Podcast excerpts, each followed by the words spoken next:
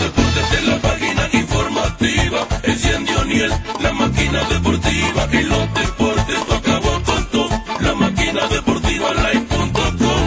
Hockey, fútbol, lucha libre con baloncesto, béisbol, boxeo y mucho más. Las noticias del deporte bien actualizado, entrevista y opinión y todos los resultados. O'Neill Batista anotó un touchdown, bateando 400 te deja noqueado. Más que Kobe Bryant,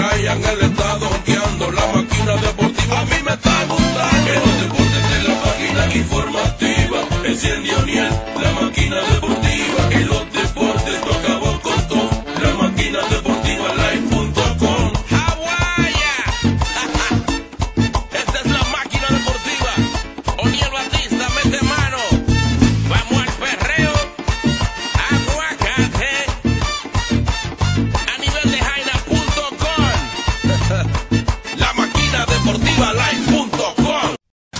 Un saludo cordial a todos que sintonizan la máquina deportiva Postcal. Como siempre, Oniel Batista para traerles las informaciones del ámbito deportivo.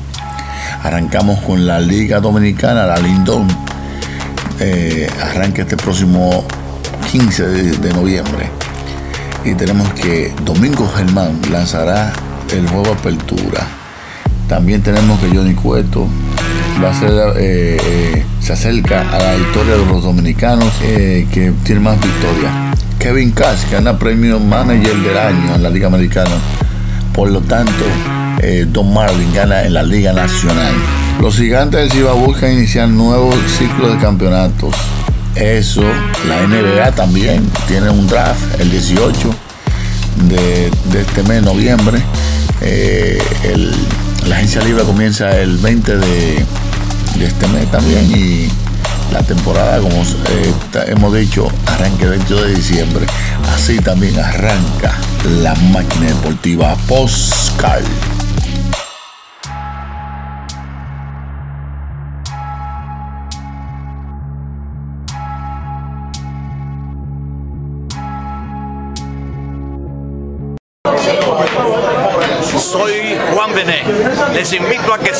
Sintonicen la máquina deportiva. No se van a perder ni una en el deporte. Creo que mi gente, Mozart la para de este lado. Un saludo para la máquina deportiva. Yauran.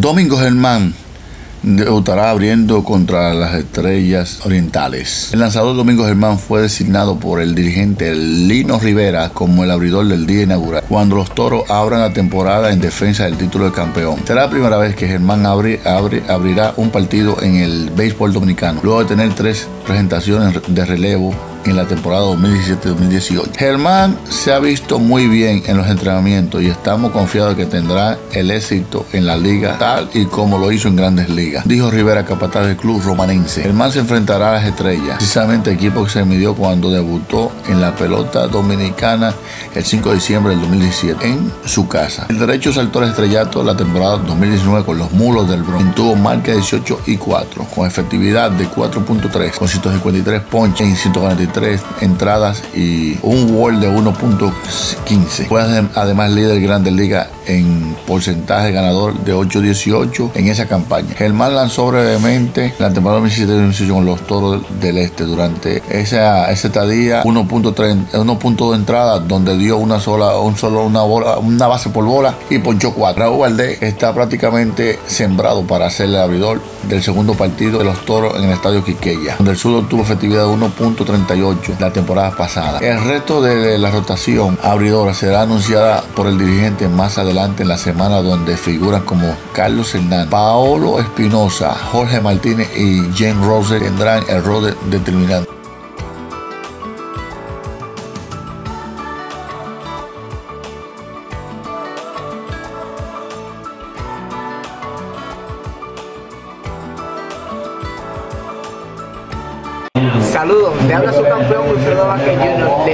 Sigan en sintonía con la máquina deportiva.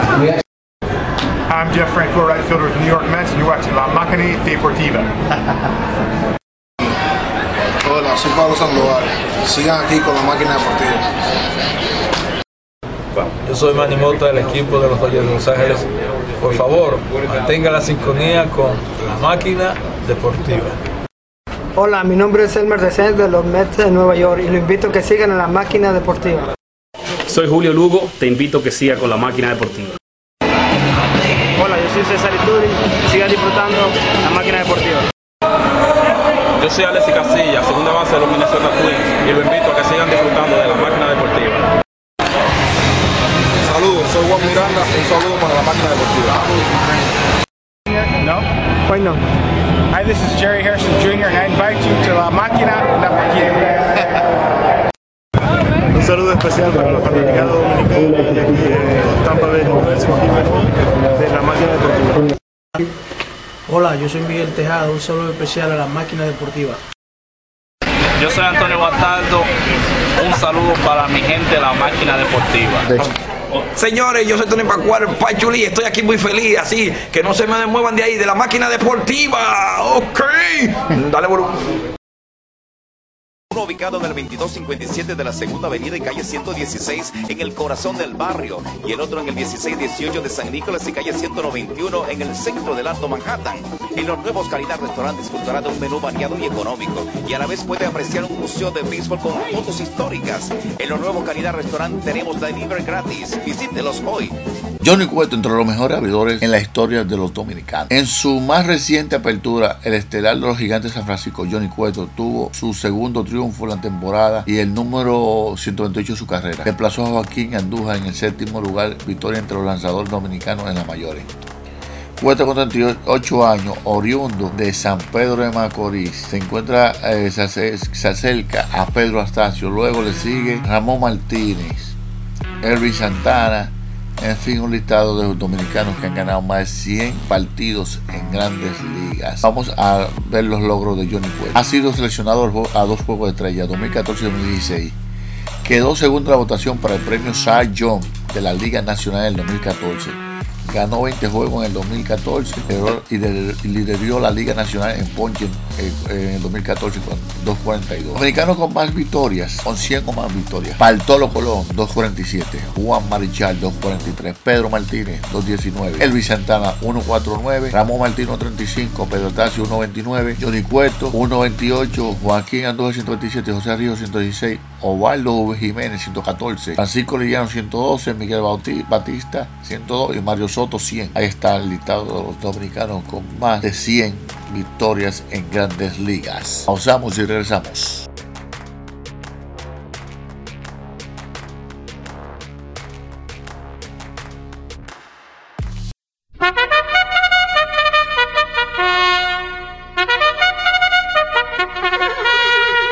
Atención fanáticos del Perlantillata, llegando ya la carrera estelar entre los programas deportivos. En la casilla número uno, Héctor Gómez. Le sigue en la casilla número dos, Tenchi Rodríguez. En la casilla número 13, Franklin Mirabal. Y en la casilla número cuatro, la máquina deportiva de Odiel Batista. Todo listo, fanático, a correr, fanático, sale la delantera, Héctor Gómez, seguido por Franklin Mirabal, Mac, Mac, Mac, Mac, Franklin Mirabal, llegando casi al segundo lugar la máquina deportiva de José Batista, cuidado que Tenchi Rodríguez está en segundo lugar, apretando, apretando, apretando, se adueña del tercer lugar Franklin Mirabal, seguido por Héctor Gómez, que está puntica, caco, caco con Franklin Mirabal, Tenchi Rodríguez está perdiendo velocidad, la máquina deportiva ya está en segundo lugar, ampliando, ya llegando a la curvita de la Paraguay, la máquina deportiva, Franklin La máquina deportiva, Franklin Mirabal está caco, caco, llegando a la recta final, Franklin Mirabal está por sacar la delantera, pero Oniel Batista no te lo permite, la máquina deportiva, Oniel Batista, Franklin Mirabal, Franklin Mirabal, Oniel Batista, Franklin Mirabal, Oniel Batista, Franklin Mirabal, Oniel Batista, y es la máquina deportiva, amigos fanáticos, que se lleva la victoria en esta carrera por los programas deportivos.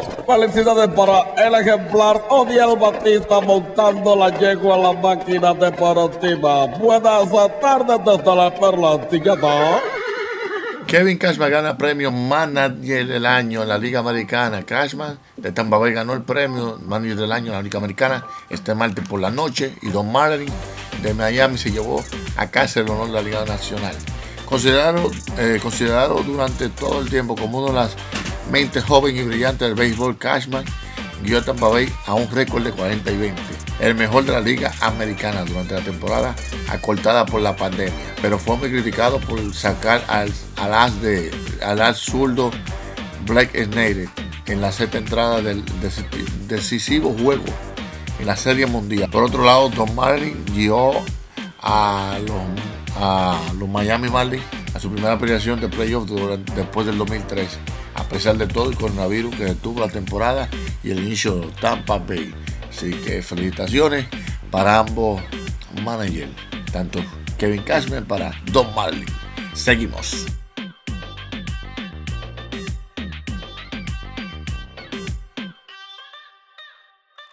La máquina deportiva, la factoría a nivel mundial de los deportes. Tenemos a Steven Wayne, el nuevo propietario de los New York Mets. Está eh, en una rueda de prensa, así que nuestros micrófonos se trasladan al Citi Field. can make millions of people happy. And what an incredible opportunity that is. And so, you know, that's how I'm thinking about this. It's really about building something great, building something for the fans. I'm not in this to be mediocre. You know, that's just not my thing. You know, I, I want something great. And I know the fans want something great. And so that's my goal, and that's, that's what I'm going to do. I'm going to be an owner who builds a team that has continued success. We want to create a blueprint for winning. We will hire great baseball people like Sandy Alderson. Sandy and I share the same philosophy. We want to find great players and make them better. That's what excited me was the opportunity to come back and work for, work with a guy like Steve, whose vision um, parallels my own. We're going to strengthen our farm system, keep our players healthy, and use the best analytics. We're going to build a process that produces great teams year in and year out. We want to win now, but we're also building for the long term. What's important to me is not having a job, but having an opportunity to create something really special. We want to be excellent in all areas of this game. Um, that's going to require resources, and I'm fully committed to making that happen. I want to thank my fellow Met fans, the greatest fans in baseball. These are smart fans. They know what they're talking about. And if they're emotional, that means they care. I'd rather have emotional fans that are passionate than fans that don't care. Your support has been incredible. You want us to win the World Series, and so do I. New York fans have high expectations, and I want to exceed them. I want an exceptional team. I want a team that's built to be great every year. I don't just want to get into the playoffs. I want to win a championship. I'm all in. Let's go Mets. Sports, la tienda deportiva número uno de todo New York, con la mercancía de los equipos dominicanos de béisbol y de softball. Peligro Sport. En Peligro Sport encontrarás una selección completa de artículos de tu equipo favorito: bates, pelotas, guantes, guantillas y todas las gorras de los equipos de béisbol, camisetas, chaquetas con tu nombre bordado. Y además tenemos collares de balance de todos los equipos y mucho más. Todo lo que tú quieras lo consigues en Peligro Sport. Estamos ubicados en el 2200 de Amsterdam Avenue, en Manhattan, con el teléfono 212 568-0222. Eso es 212-568-2222. Peligro Sport. Nos vamos a la ciudad de Boston, donde tenemos de regreso a Alex Cora. and reintroduce him as manager of the Boston Red Sox. In a few moments, you'll have an opportunity to hear from Alex, as well as Red Sox president and CEO Sam Kennedy, chief baseball Chaim Bloom, and general manager Brian O'Halloran. Before we get to your questions, I'd like to turn it over to Sam for opening remarks, followed by Chaim and Alex. Thanks, uh, Justin. Good afternoon, everybody, and welcome. Uh, thanks for being here today. Uh, I just wanted to say two quick things at the outset. Um, first, uh, a huge welcome back, welcome home to Alex uh, and your family. We are ecstatic to have you back at Fenway where you belong. Um, a great day for the franchise. Um, and I want to say a huge thanks to everyone who helped make this uh, possible. Um, I want to thank the Commissioner's Office, uh, our ownership group, all of the colleagues in the front office uh, who were a part of this process.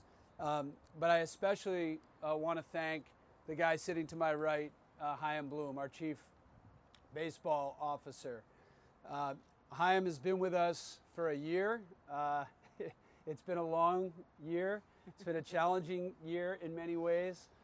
Um, but I am so proud to work alongside of him, as uh, are all of us in the front office, just brought an incredible uh, level of leadership uh, to the front office, to the Red Sox, uh, and really impressed with the process that he and his team ran, and grateful for uh, a really, really good process and a great result. Uh, so, Chaim, thank you, and uh, on behalf of Red Sox fans, thank you, and I'll turn it over to you. Yeah, thanks, Sam. Uh, thanks to everybody for virtually being here with us. Uh, hope everybody uh, and all of your families are holding up all right. We are very pleased to welcome Alex Cora back to the Red Sox. Alex needs no introduction here. Um, we, we all know him as a brilliant baseball mind who can lead and who can inspire as well as anybody in the game. Uh, he has shown he can get the best out of players, and we're looking forward to a really bright future uh, with him at the helm. Uh, when we spoke and when I spoke with, uh, with this group after the season, I, I, told everybody that there would be a time and a place when we could talk about Alex. Uh, that time is now. With our managerial search complete, BOH and I look forward to, to sharing our thoughts uh, on both uh, Alex and the, the search process. Uh, we know there's going to be many questions, a lot to discuss, and we look forward to addressing it all. before we do that, I just want to thank a few, a few folks certainly within our front office. BOH, our assistant GMs, Raquel, Eddie, Zach, uh, for all of the time and work uh, to get us uh, to this point and throughout the whole process. Also, many of our baseball ops leadership uh, for their work on due diligence and background and, and consultations as we work through this. Um, thank you also to Sam and, and, to our owners for their support. I also want to thank some other teams. we interviewed a number of outstanding candidates throughout this process. Um, you know, we don't plan to confirm or identify any of them formally in this, but I, I do want to thank all the clubs uh, who employ them, uh, who were uh, gracious enough to allow us uh, to speak with them and to get to know them and, and, the time to work through this. So we really appreciate their patience. Uh, so thank you all again. We're excited and uh, turn it over to Alex for a few words. Well,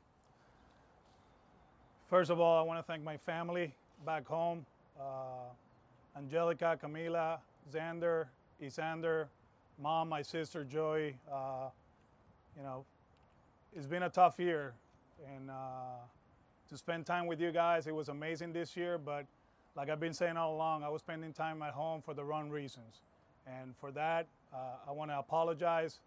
Uh, I, deserve what happened this year. It was something that is something that I'm not proud of it, but you know, we went through the whole process with the commissioner's office, office, the Department of Investigations, and at the end, you know, I got my penalty and I serve it.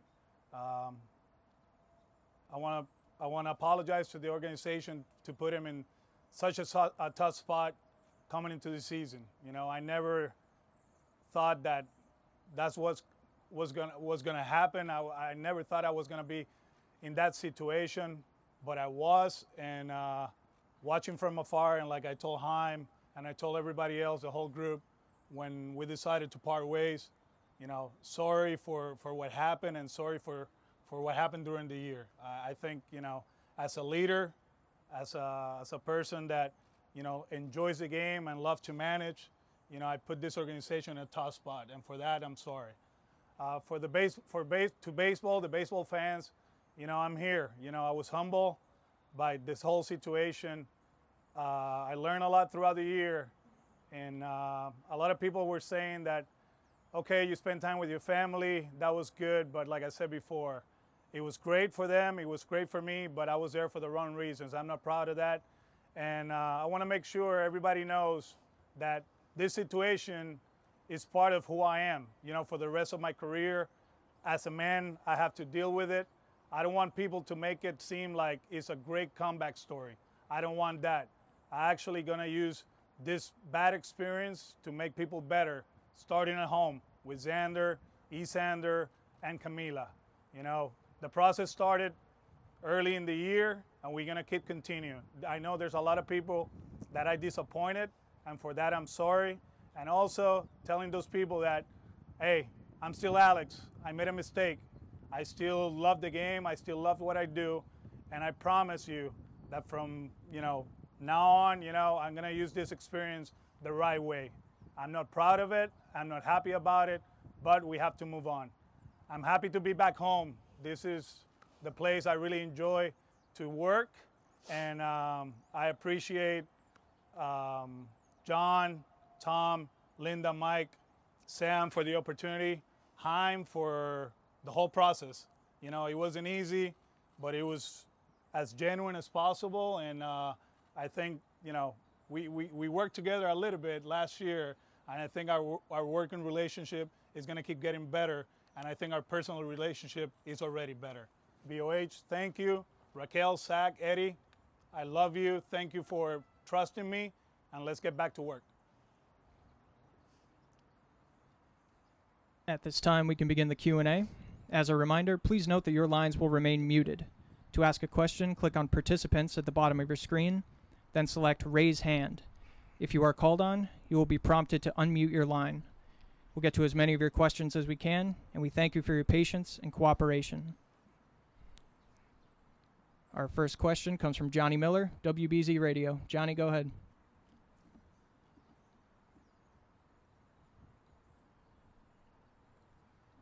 Hi, Alex. Hi, Johnny. Alex, can you hear me? Okay. Um, number one, how surprised are you that the Red Sox rehired you? And um, number two, what can be done to get the team back in the playoffs and the World Series this year?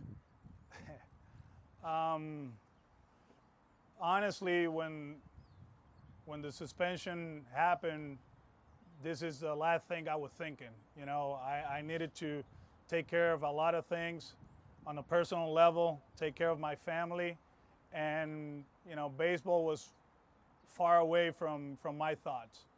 Um, I got a phone call from from Chaim. You know, after a few days after the World Series, I don't even know, you know, specific when it was. It was a text and then a phone call, and we started talking, and you know, um, we decided that we we were going to talk.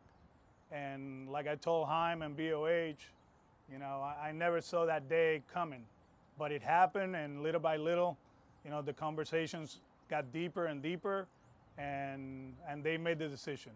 But uh, honestly, early in the year, throughout the year, to be here right now talking to you, Johnny, that was that I never thought it was gonna be, it, it was gonna happen. As far as uh, becoming world champions again, there's a process. There's a process in place, uh, and we got some talented players, but we got work to do. Um, as you know, I'm a baseball fan, so you know throughout the summer I watch a lot of games. Uh, although some people don't believe that, but I did, and uh, there's a few things that I watched not only from from this organization but others, and I have some ideas to to keep getting better. So we, we're, we're in a process right now to keep getting better, and if we do the things that we have to do, we'll see where it takes us. Thank you, Johnny. Good to see you. Your next question comes from Pete Abraham of the Boston Globe. Alex, you said uh, before in your opening statement that you learned a lot this past year. Um, can you kind of maybe detail what you learned and, and how do you think it'll affect you moving forward in this job? Well, I, I learned, well, I knew I, I was going to miss a game, as you know, Pete. And, uh, you know, it's my passion. I've been doing this since I've been around the game since I was four years old, you know, and I missed a game. At the same time, you know, um, I made some bad decisions, and, and you got to take ownership. And uh, just being able to be a dad, obviously the kids, you know, they're, they're still three. They, they don't understand what what's going on right now, but some deep conversations with my daughter, with Angelica, you know, with my mom, talking to Joey throughout the year, you know, uh, how wrong I was. And uh, the only thing I can do now is getting better, and uh, I will be better. You know, I'm surrounded by a team that they're going to help me out, and uh, we're going to keep mo- moving forward. Thank you, Pete. Next question comes from Ian Browne. Hey, Alex, uh, you, you just said that you didn't think you were going to be back in this spot. Um, you know, what made you think that, and uh, you know, what, what do you think changed though? Um, I mean, the suspension, to be honest with you, and uh, going into the season, that's that was like. I knew I wanted to come back to the game, but I didn't know how fast. You know, there was uh, a lot of talk within the family, and and you put him first, and this is not like like I always said, this is not move forward. Uh, I'm not proud of what happened. Uh, I said it a few times already today. I did said it uh, during the during the summer. One of the things that you do as a leader, right, is to put these guys in in situations to be successful, and the way, you know, I did it, we did it with that group over there. It wasn't the right way, and uh, for that, you know, I'm gonna say it today. I'm gonna say it tomorrow. I'm going to say it the rest of my life. For that, I'm sorry. The next question comes from Nielsen Pepin. Hey Alex, saludo, felicidades eh, por, por, tu nueva posición. Gracias. Eh, en tu mente, ¿qué pasó? 11 meses sin béisbol, sale del béisbol de una manera que tú mismo has dicho que no ha sido la, la mejor Ahora, el sentimiento tuyo de regresar a tu organización a la que tú le llevaste el campeonato, tu sentir, ¿cómo se siente Alecora de regresar a su equipo y ponerse el uniforme de Boston nuevamente? Me siento afortunado, yo creo que esa es la palabra, que la organización, primero que ya me haya considerado y segundo que me den la oportunidad. Eh, como dije antes, nunca pensé que esto iba a ser posible. Eh, siempre pensé que iba a regresar al juego, pero no tan rápido y que los dueños, que Jaime y, BOH se acercaran a mí y me, me, hablaran primero, luego me entrevistaran y que me contrataran, sumamente afortunado de estar aquí. Eh, las cosas no pasaron como debieron pasar y eso es algo que yo acepto, pero de ahora en adelante pues tenemos, esperemos que esta relación siga creciendo, siga mejorando y podamos hacer lo que tenemos que hacer por la ciudad de Boston. Next question comes from Tom Karen. Hey, Alex and Chaim, maybe you can both answer this. Uh, just the process, and Chaim, you talked about the conversations that you had. Those conversations got deeper. Chaim, maybe you begin with uh, at what point in that process was it early on in talking to Alex that you started to realize this is the guy you wanted? Did that evolve over time? And then Alex, if you could follow up, uh, you said you didn't expect this to happen. At what point in that process did you realize this might be happening? Yeah, for me, uh, you know, when we were having our, our meeting with Alex, um, I really, at that point, was trying to stay in the moment. And as we were headed to the meeting, I, I was really telling myself, you need to make sure you get uh, every question answered that's on your mind, that you ask everything you need to ask again, not just for determining his fit as a manager, but also because this is a big deal what happened. And it was, uh, you know, event that it took its toll on all of us. Obviously, Alex has described that with respect to himself, but we all we all went through something, and, and there was a lot to process. So you, you know, I, I told myself I needed to make sure I, you know, addressed everything that I needed to address, and that we talked about everything possible. So I tried to stay in the moment with that, and then process it after the fact. Uh, as, as we were headed back and, and uh, you know, in, in, the days that followed.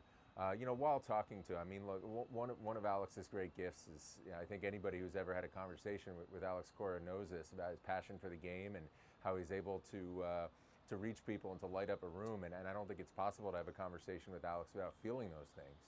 Uh, but really, it, wasn't until kind of coming back and then processing everything and, and getting down to the wire on a decision that, that things started to, uh, to crystallize for me. From my NTC, you know, I, was fortunate that, you know, Chaim called me, is like, let's talk. You know, I, I, think that was, regardless of, of the result, you know, I, I think us being able to talk and go over stuff and uh, it was intense, it was genuine, it, it, it was tough you know, because there were some tough questions. And, uh, you know, we spent a lot of time together. You know, BOH was part of the process too.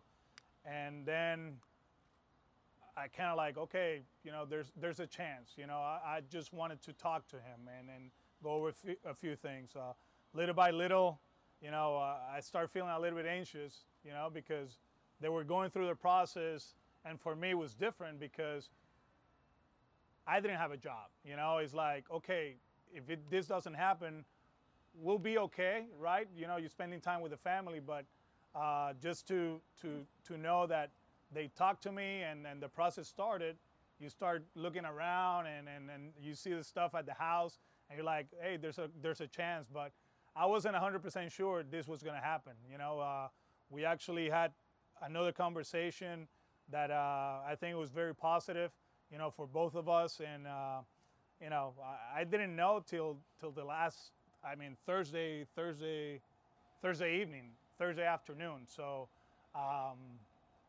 I don't know. I'm, I'm, the way I put it, TC, I was fortunate that I was going to be able to talk to them. And uh, I'm just, you know, happy that, you know, I'm the guy that he decided to go with. And, um, you know, I'm not going to disappoint him. The next question comes from Dan Roche. Hey, Alex. Um, just a thought on you know, are you prepared for what's ahead as far as just trying to handle? Uh, we saw, you know, kind of the, the, for lack of a better word, the hatred towards the Astros this year uh, when they went from city to city to play. How concerned are you about that? Uh, and what kind of conversations will you have with your players uh, going forward about what's happened and also looking ahead to the future? I mean, I already had some conversations with players about this, and it's something that uh, if I didn't feel, in, a personal note, if, if I didn't feel prepared for what's coming, I, you know, I probably would have declined a phone call or text. I say, you know what, Chaim, uh, I'm not ready for this you know, um, thank you, but no thanks, you know. And uh, I know it's going to be tough in certain places, but I understand, you know. Um, as long as uh, we stay together and, and I surround myself with people that they're going to be in my corner and understanding that, hey, some of what's going to happen is for me, you know, it's personally for me. I, I can deal with that, you know. My players, they have a job to do. The organization, they're going to do everything possible to keep getting better. I think I'll be okay. I'll be okay. You know, uh, those conversations probably were deeper with the family, and um, they we decided as a family that yeah, you know, let's let's do this. There's going to be some great days. There's going to be some tough days, but we're going to stick together and we're going to keep moving forward. Next question comes from Rob Bradford. Hey, Alex. Um, can you talk about your conversations with the ownership group? If you, if you, I, I would assume you had conversations with the ownership group. What that was like? Um, actually, we we just talked today. You know, with uh, with the group, and um, I know they were disappointed for everything that happened. Uh, like I said, I'm, I'm fortunate that they let Chaim go through the process and. Uh, and here we are. But uh, they're very, they, they've been very supportive. They, they understand that uh, we all make, make mistakes, you know. It's what I'm gonna do from now on to avoid those mistakes and, you know, put this organization where, it's, where it should be.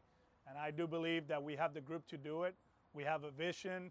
And, I, you know, of course it starts up there, you know, with John, Linda, Mike, Tom, you know, and, and Sam to, to trust me, to trust Chaim, you know, to to make this decision. And as a group, we're going to be fine, you know. And I, I get why people are are supportive now. I know what they are. They are also disappointed of, of what happened. You know, I'm not going to hide it. I, I I understand all that stuff. So we're in a good place.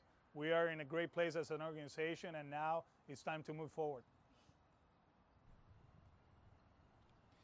The next question comes from Pedro Castro. Hola Alex, ¿qué tal? Buenas tardes, bienvenido nuevamente.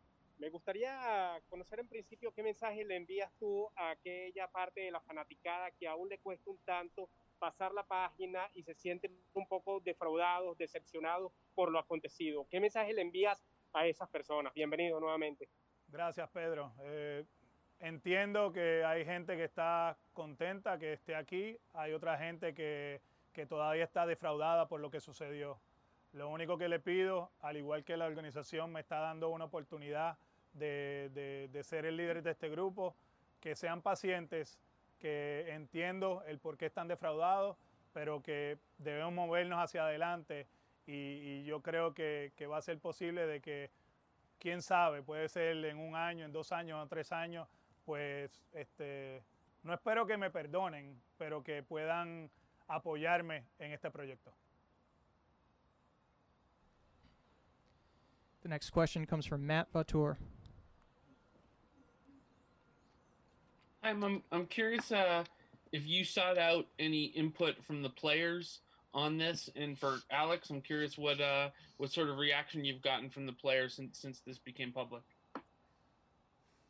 I didn't seek it out. Uh, some came unsolicited, um, but uh, I, I had a pretty good idea of how our players as a whole. Uh, you know, I, I, don't want to assume that as every single one of them, but I have a pretty good idea of how they they uh, feel about Alex. And uh, you know, look when you're when you're looking at any managerial candidate, uh, and, and this applies equally to other folks that we consider, you do a lot of background work. And one of the ways that you learn about somebody is through a lot of other people that, that know them and have been around them and have seen them work. Uh, you know, so, so that feedback mattered to me just as it would with any candidate. Did you have? I mean, there's a process in place and we got to respect it and uh, we're going to keep getting better as an organization. I think I talked about this uh, last year in the winter meetings and uh, when, when Chaim got the job, you know. We, we're in a situation that, yeah, we want to improve, we want to win World Series, but we want to be consistent and year in year out. You know, you see the teams that uh, you see the team that won this year. You know, they they won the division how many times? Eight eight years in a row, and uh, that's what you want. You want to be you want to be dancing every year. Uh, as far as me and the pressure, um, I love it here. I know it's part of it, regardless of the suspension or no suspension. The expectations in these towns are the same. You know, you have to win. They like that, but uh, in this case, obviously, it's different than 18. We're walking into a new, I mean, I'm walking into a, a different situation, but at the same time, you know, we're going to do everything possible on a daily basis to, to win ball games and be better. If we do that on a consistent basis, we're going to be fine. The next question comes from Steve Buckley. Hi, Alex. Uh, welcome back to Boston. Hi, Steve. Hi. So I have a question both for you and for uh, for Chaim. Uh, I didn't cover the most recently played World Series. Uh, I watched it. I read the coverage, and uh, it was universally panned uh, for the manner in which uh, Snell was used. And I'm wondering if your managing will be different in 2021 than it was during your previous tenure in Boston. If you'll have the same freedom you had before, or if there will be more reliance on analytics and information and so forth. And I'd like Chaim to address that also. okay. Thank you, Steve. Um, I think the perfect way to answer that question um, in game, was it game four, Eduardo? Yeah. So in game four of the World Series uh, in 2018, when I made the decision of leaving Eduardo to face Puig, that decision was based on information. Uh, and I, I love the information. You know, I love to go into, into a game, uh, prepare, you know, the best I, I can. And uh, it's funny because you're not the first person to have asked me about what happened during the playoffs or whatever. I always go to Eduardo.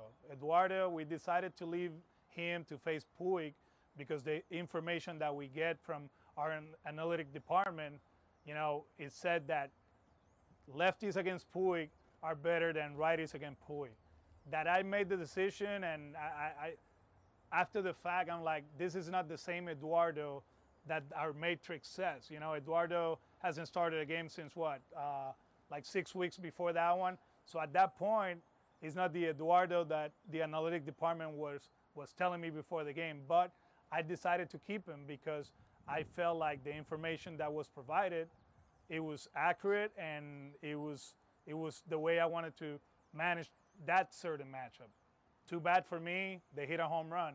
But then you turn back and Dave Roberts takes Rich Hill out of the game too early, quote unquote. I never asked Dave why they made the decision, but they did it. So I don't think there's a script. I feel like managers now have more information, you know, given to you, and then you prepare your game based on that information, and obviously with the scouting reports and and what you feel is is it makes sense. We prepare lanes before games. We we prepare matchups before games, and we do it. You know, uh, you go back to the World Series too, Eduardo Nunez. You know, everybody at that point was like, why Eduardo for Devers? Well, we knew before the series that Eduardo was a better matchup against Wood. People probably were like against that because we're talking about Rafael Devers, but we were prepared because of the information that is provided. And if you're not ready to use the information, actually to to digest the information and use it the right way, I don't think you're going to be successful in this game. And uh, I respect I respect Dave Roberts. I respect Kevin Cash. Uh, the day the day before Cashy makes a decision, they take Kershaw out of the game, and you know they ended up winning the game. So that's the way I see it. Uh, we're gonna keep getting information and keep getting better and make decisions based on uh, on the right information. Uh, before Chaim answers, if I may, Alex, you have a new boss now than you did two years ago. Do you have the freedom in 2021 to depart from any script or analysis or information provided based solely on your gut? Do you will you have that freedom? I mean, I'm gonna make decisions based on on on the information provided and the preparation before games. You know, we had that conversation actually about that game everybody's talking about, and Chaim went over it, and uh, you know, it, it's amazing. You know, the way people think and the way he thinks, the way I think. You know, this is a game that is not black and white. You know, in that sense, it's not black and white. You know, there's no right or wrong. What you think is right, I might think is wrong, but at the end, you manage the game. All of a sudden, it happens because you felt that way and it's a positive and it's great, you know. And with me, I might think it's wrong. I go against you and it might work for me. So that's the way the game it is. The way I see it, you know, is a partnership. We're gonna, you know, they're gonna provide information. I'm gonna manage the dugout, manage the clubhouse, manage the game, and hopefully we can be successful. Thank you. Chaim? So what what is what what exactly is your question for me? Just to just to clarify, I want to answer the right thing. Well, I, I guess I would ask you, how much discussion was there during your interview with Alex uh, about the manner in which he would use in-game information to make moves, and would he have the freedom to depart from whatever analysis you provided, based on gut, based on instinct? Is that still part of a, a manager's uh, arsenal, if you will? Yeah, I, well, we, we did actually, like Alex said, we actually, uh, you know, even before that meeting, just in, in chit chatting, setting up that meeting, we ended up talking about that because we like talk baseball. Um, and I had a pretty good idea, you know, from uh, my teammates here about how Alex uses information and how he likes information. I think it's one of his strengths. Um, you know, I know it's a big topic right now, obviously. Uh, I know a lot of folks over over with the Rays, uh, but you know, not being there, I can't speak to the decision itself. The only thing that has bothered me a little bit from a distance, uh, you know, with respect to Cashy as a friend, is somehow that people think that he didn't do what managers have been doing for decades, which is be, get as prepared as you can before the game, and then make a decision in game based on all the information, as including your own read of the situation. I think you know, I, I'm not there anymore, but I know enough to know that uh, that's what he did. Uh, and, you know, I salute him for having the courage to do something that he know if it went wrong, uh, he would be criticized, but he thought it was the right move in game. I think that takes courage on the part of a manager. I know Cashy has that. I know Alex has that too. Uh, so, you know, I don't, I don't think, uh, you know, Cashy or Alex would be doing anything different from how managers have managed for a long time. They just might be doing it with a little better information than they used to have. Thank you. Thank you. Our final question comes from Ken Davidoff. Hi, Alex. I'm wondering, uh, welcome back, first of all, and uh, just wondering how much you've spoken with Carlos Beltran, you know, since January, and how hopeful are you that he gets uh, the opportunity, the, the second chance that you're getting, and AJ too. Um, we've, we've been in touch. He's one of my best friends, and uh, you know I think the world of him. I hope you know that his dreams come uh, comes true. You know, uh, it's a situation that I don't want to get too deep into it, but at the same time, as a friend, I wish him the best. I know he's pulling for me. Him and Jessica, um, right when they learn um about about the Red Sox, you know, they're behind me, and I appreciate that. And uh, I know from afar they're watching this, and uh, they're very, very happy for this. And uh, if the question is that he, if he should be a big league manager, you know, hey, I think so. I think so. He's prepared, and uh, let's see what happens. What happens in the future. You think he still wants to do that? Um, I, I'm gonna reserve that one. yeah, yeah. But I wish he can. I wish he becomes a, a manager. Yeah. Thank you. Thank you. All right, that will conclude today's press conference. Thank you to Sam, Chaim, Brian, and Alex for taking the time to answer questions. Thank you all for joining us.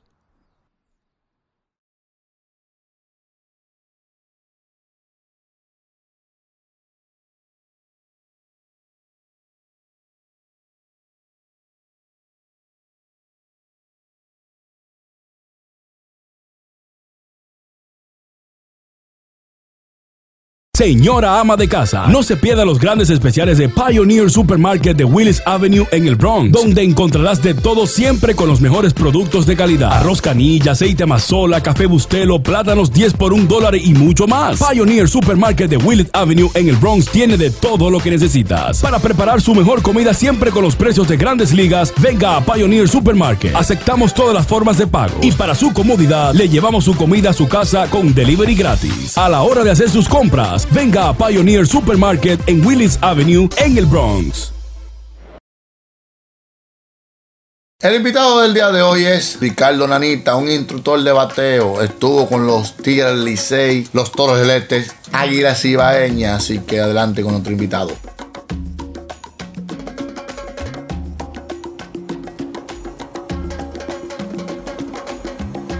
Primero, brother, no vamos a hacerlo por parte.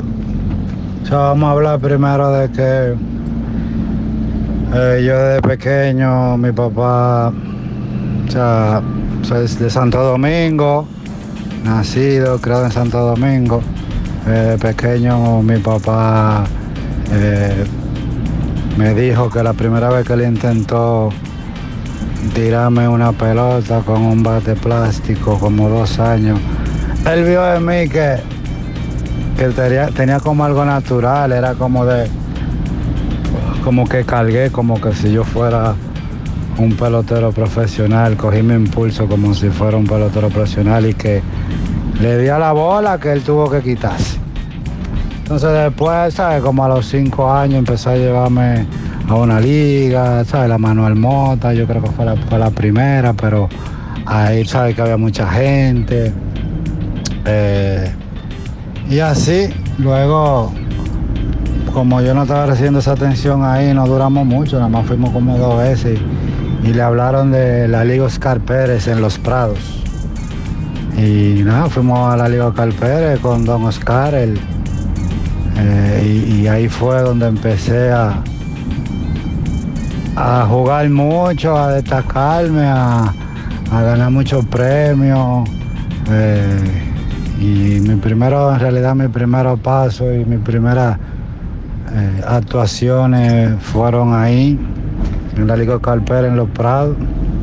Luego fui al, al club del Banco Central también, porque mi papá trabajaba en- en el Banco Central hace muchos años. Y me nos permitieron estar ahí en esa liga. Y después también fui invitado una vez cuando hacíamos esos juegos que una vez un torneo jugaba el Banco Central y, jugamos contra la Quique Cruz, me fue bien también y, entonces la Quique Cruz tenía un viaje y, necesitaba jugadores que pudieran viajar y, me llamó, Quique me llamó y, y hace, eh, mi mamá me dijo que sí, que podía ir y, fui a jugar con la Quique Cruz en Miami. Y cuando llegué de Miami, eh, también me apunté en la Liga Enrique Cruz. Entonces yo jugaba en tres ligas al mismo tiempo.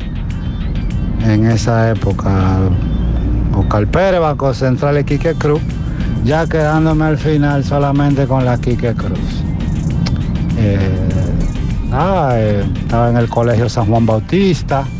Eh, yo practicaba en la Quique Cruz eh, dos veces a la semana, quizás tres.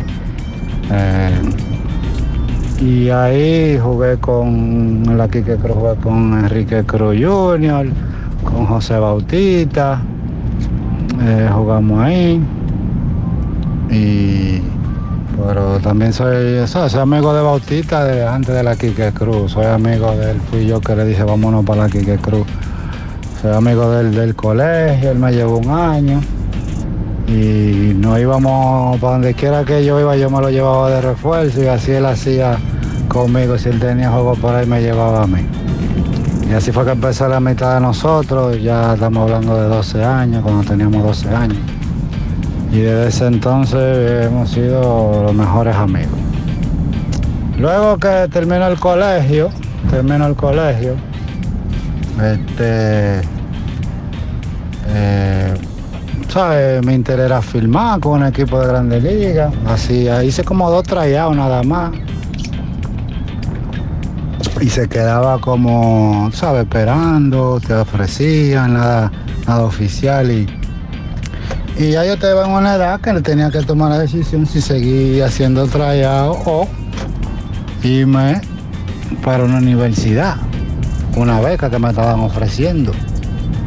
Bautista nuevamente él se había ido con una beca para Chipola Junior College y, y así mismo fue, le dijo yo tengo un amigo que batea mucho, se llama Ricardo Nanita y, y nada, en ese transcurso yo practicaba aquí, hacía trayado y también ahí era cuando estaba con Juan José Rodríguez en zona deportiva, aprendí mucho, aprendí mucho de producción y aprendí lo que es edición con Carlito, eh, su papá, no me acuerdo, creo que se llamaba Carlos también, ahí en Color Visión aprendí mucho con ellos. Eh, con Franklin Núñez, mi hermano, ese es mi hermano. Franklin Núñez me daba práctica de cómo tener una, una, una hacer una buena entrevista y la practicábamos. Eh, gracias a él, gracias a él, así mismo fue. Eh, me he podido desenvolver bien en las entrevistas y, y yo le doy muchísimas gracias a Franklin Núñez. Entonces aprendí eso y llegó el momento en de tomar la decisión de que me tenía que ir para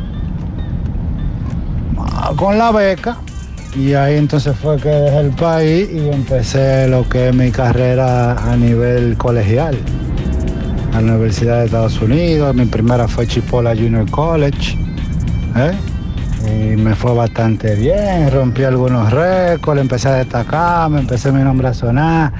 El equipo de Arizona me hizo oferta, pero no, no era lo que andábamos buscando y entonces no caí en el draft porque la oferta no, no, era lo que yo quería. Luego de Chipola Junior College pasé dos años.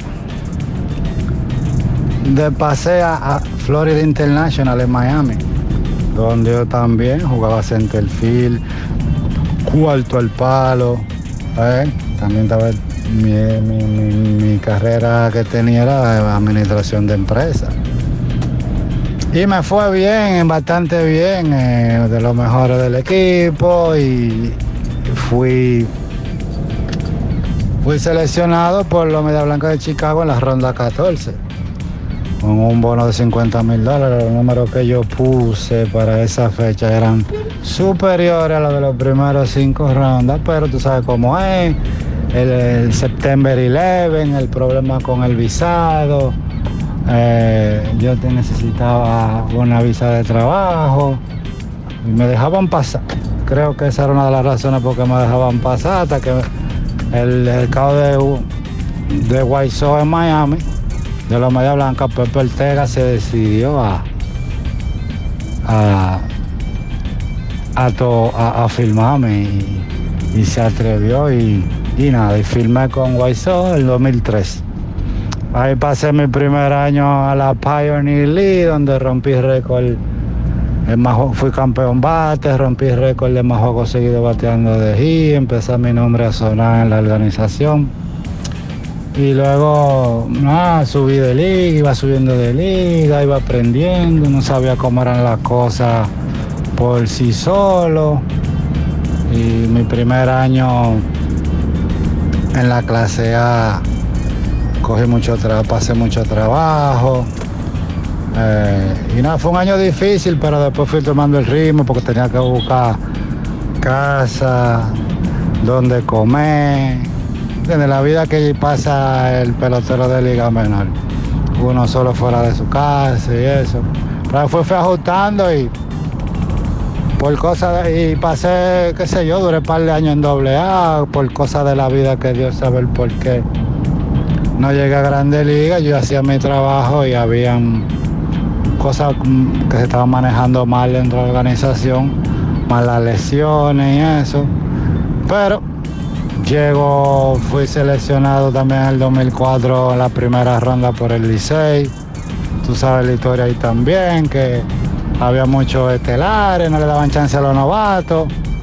Duré cuatro años en esa situación hasta que me cambiaron para los toros. Y ahí fue donde empecé a destacarme, donde se me dio la oportunidad y, y duré seis años ahí excelente. Eh, muchas series del Caribe, muchas selecciones del país, eh, centroamericano, premundial, clásico mundial, eh, gracias a ese béisbol invernal, ¿me entiendes? Y, y también, eh, nada, esos momentos históricos de invierno, campeón con los toros en el 2011, esa serie del Caribe, eh, ese juego que se fue de 18 innings en México, en el Mosillo en el 2013, donde empaté ese juego en el noveno, con un palo grandísimo ahí, en un estadio nuevo del Mosillo. Después Moisés Aló me dijo que hice el equipo para el Clásico Mundial. Viene el Clásico Mundial y, y gracias a Dios hicimos el trabajo, fuimos invictos y campeón mundial. Mis mejores momentos en mi carrera han sido eh, ganar con los toros en el 2011 y el Clásico Mundial. Jugué varios años en México, ¿tú entiendes? Jugué dos años en Japón y nada, gracias a Dios, aunque tuve varias lesiones porque, ¿sabes? Porque no creo que debí saber lo que sé ahora a nivel de preparación física, de nutrición, ¿me entiendes? Desde pequeño, que es algo que estoy haciendo con mi hijo ahora, que tiene 11 años. Y, y nada, entonces, eh, ¿qué más? Clásico Mundial. Y ahora mismo estoy, estoy, después que varias lesiones, que tomillón, con una fractura en el otro brazo, tratando de regresar, tomé la decisión de, que ya eran llamadas que me daba Dios y que yo tengo un don de enseñar lo que aprendí, de la manera de hacerla que, que le lleguen a los muchachos de una manera, de cualquier manera yo busco la forma para que ellos lo entiendan, porque estuve en todos los zapatos del mundo y sé que cada vez que, que un niño me venga con algo, ya yo la habré vivi- ya yo la había, ha- habría vivido. Y por eso tomé la decisión y desde que lo hice se me fue el amor por jugar y, y siguió creciendo el amor por enseñarle a los niños una... Y también, ¿sabes? Tengo esa academia, eh, muchachos de 11, 12, 13, con planes para terminarlo de preparar, para que ayudarlo a que filmen. Eh, tengo un equipo de 11, 12 donde están mis hijos, que nos vamos, que hacemos juegos con todas las ligas de, la capital, de- de los campos. Nos vamos a jugar para que ellos se foguen. Y en eso que estoy, en mi academia, con los muchachos y el equipito de los menores. Se llama Nanita Menores. La academia se llama Nanita Sport Academy. Y estamos en eso, estamos en eso, eh, metiendo mano, brother, y, en eso es lo que me entretengo y contento, motivado con la academia, con mi hijo. Y ahí, entretenido y tirando para adelante. Trabajo de lunes a lunes porque me gusta. También soy hitting coach de los, eh, de, mellizos de Minnesota, soy el hitting coach instructor, e instructor de outfield de ahí de, de Minnesota en la academia en Boca Chica. Eh, por la pandemia no podido hacer muchas cosas, pero me interesa también seguir con ellos todo el tiempo. Y, y tengo tiempo para todo y, y me gusta ayudar y enseñar lo que yo, lo que yo aprendí. De la manera que ellos la puedan eh, acoger.